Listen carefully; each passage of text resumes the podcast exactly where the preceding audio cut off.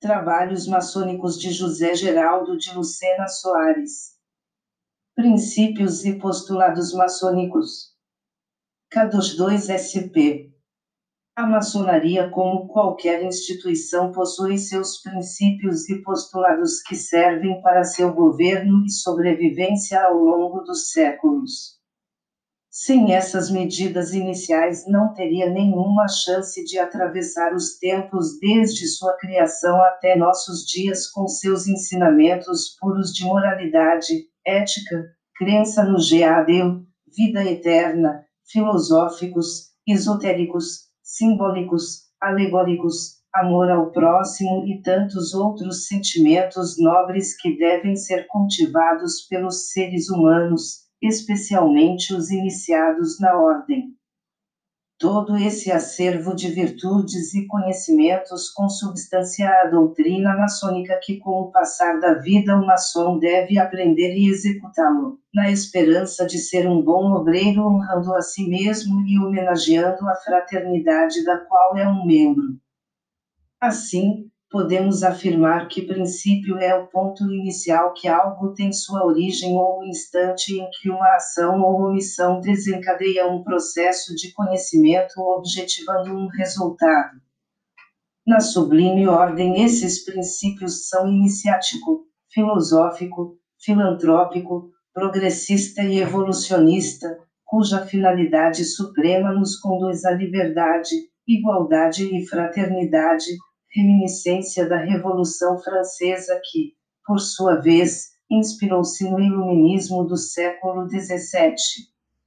Além desses princípios e objetivos, a ordem preconiza 14 cultivos para auxiliar sua caminhada no âmbito social que são prevalência do espírito sobre a matéria, pugna pelo aperfeiçoamento moral, intelectual e social da humanidade, por meio do cumprimento inflexível do dever, da prática desinteressada da beneficência e da investigação constante da verdade, proclama que os homens são livres e iguais em direitos e que a tolerância constitui o princípio cardial nas relações humanas, para que sejam respeitadas as convicções e a dignidade de cada um, declara a plena liberdade de expressão do pensamento como direito fundamental do ser humano, observada correlata responsabilidade, reconhece o trabalho como dever social e direito inalienável, considera irmão todos os maçons, quaisquer que sejam suas raças, nacionalidades, convicções ou crenças, afirma que os maçons têm os seguintes deveres essenciais: amor à família, fidelidade e devotamento à pátria e obediência à lei, determina que os maçons estendam e liberalizem os laços fraternais que os unem a todos os homens esparsos pela superfície da terra, recomenda a divulgação de sua doutrina pelo exemplo e pela palavra e combate, terminantemente, o recurso à força e à violência para a consecução de quaisquer objetivos, adota sinais e emblemas de elevada significação simbólica, defende que nenhum maçom seja obrigado a fazer ou deixar de fazer alguma coisa senão em virtude da lei, condena a exploração do homem, os privilégios,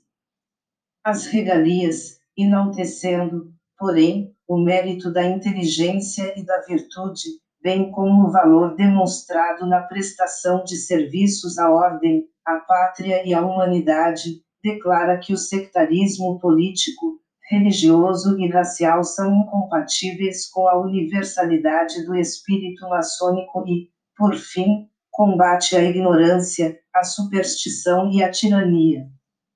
Estes são, portanto, os princípios, fins e cultivos ou recomendações sociais que o sistema maçônico enumera para cumprimento de sua comunidade. Por outro lado, os postulados são afirmações consideradas verdadeiras e que não precisam ser comprovadas face às evidências. Esses postulados a seguir enumerados são os adotados pela maçonaria universal e, assim, temos a existência de um ser que não teve começo e não terá fim, que é o grande arquiteto do universo, o sigilo que é da essência da entidade maçônica em se tratando de matéria esotérica, o simbolismo que é uma comunicação de uma geração para outra, a maçonaria azul dividida em três graus, também conhecida como simbólica ou ainda operativa, a lenda do terceiro grau e sua incorporação aos rituais.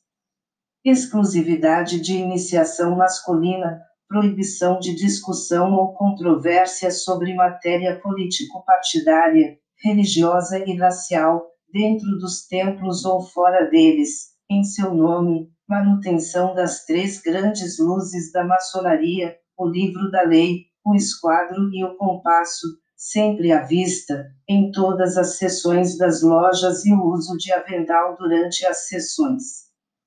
Esses princípios, fins, cultivos sociais e postulados estão previstos nos artigos 1 e 2 da Constituição do Grande Oriente do Brasil, promulgada em 25 de junho de 2007. Observe-se ainda que esta Carta Magna Maçônica vige somente no âmbito da maçonaria operativa brasileira e se amolda expressa e implicitamente ao Código Marque. O decreto número 0879 da mesma data da promulgação, 25 de junho de 2007, EV, editado pelo Grão-Mestrado Geral do Grande Oriente do Brasil, reza na parte que ora interessa esta exposição à comunicação a todos grandes órgãos estaduais, delegacias, lojas e maçons da jurisdição, para que cumpram e façam cumprir que a Assembleia Federal Constituinte adotou e promulgou a nova Constituição do Grande Oriente do Brasil, pela qual passará a reger-se a maçonaria simbólica brasileira, com validade a partir de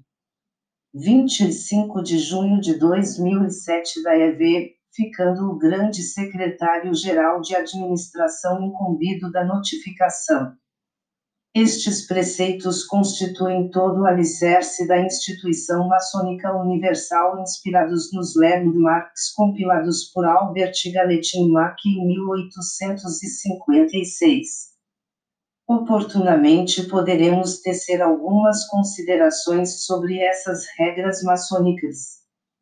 Autor, irmão José Geraldo de Lucena Soares. Membro da loja Fraternidade Judiciária 3614 Grande Oriente do Brasil.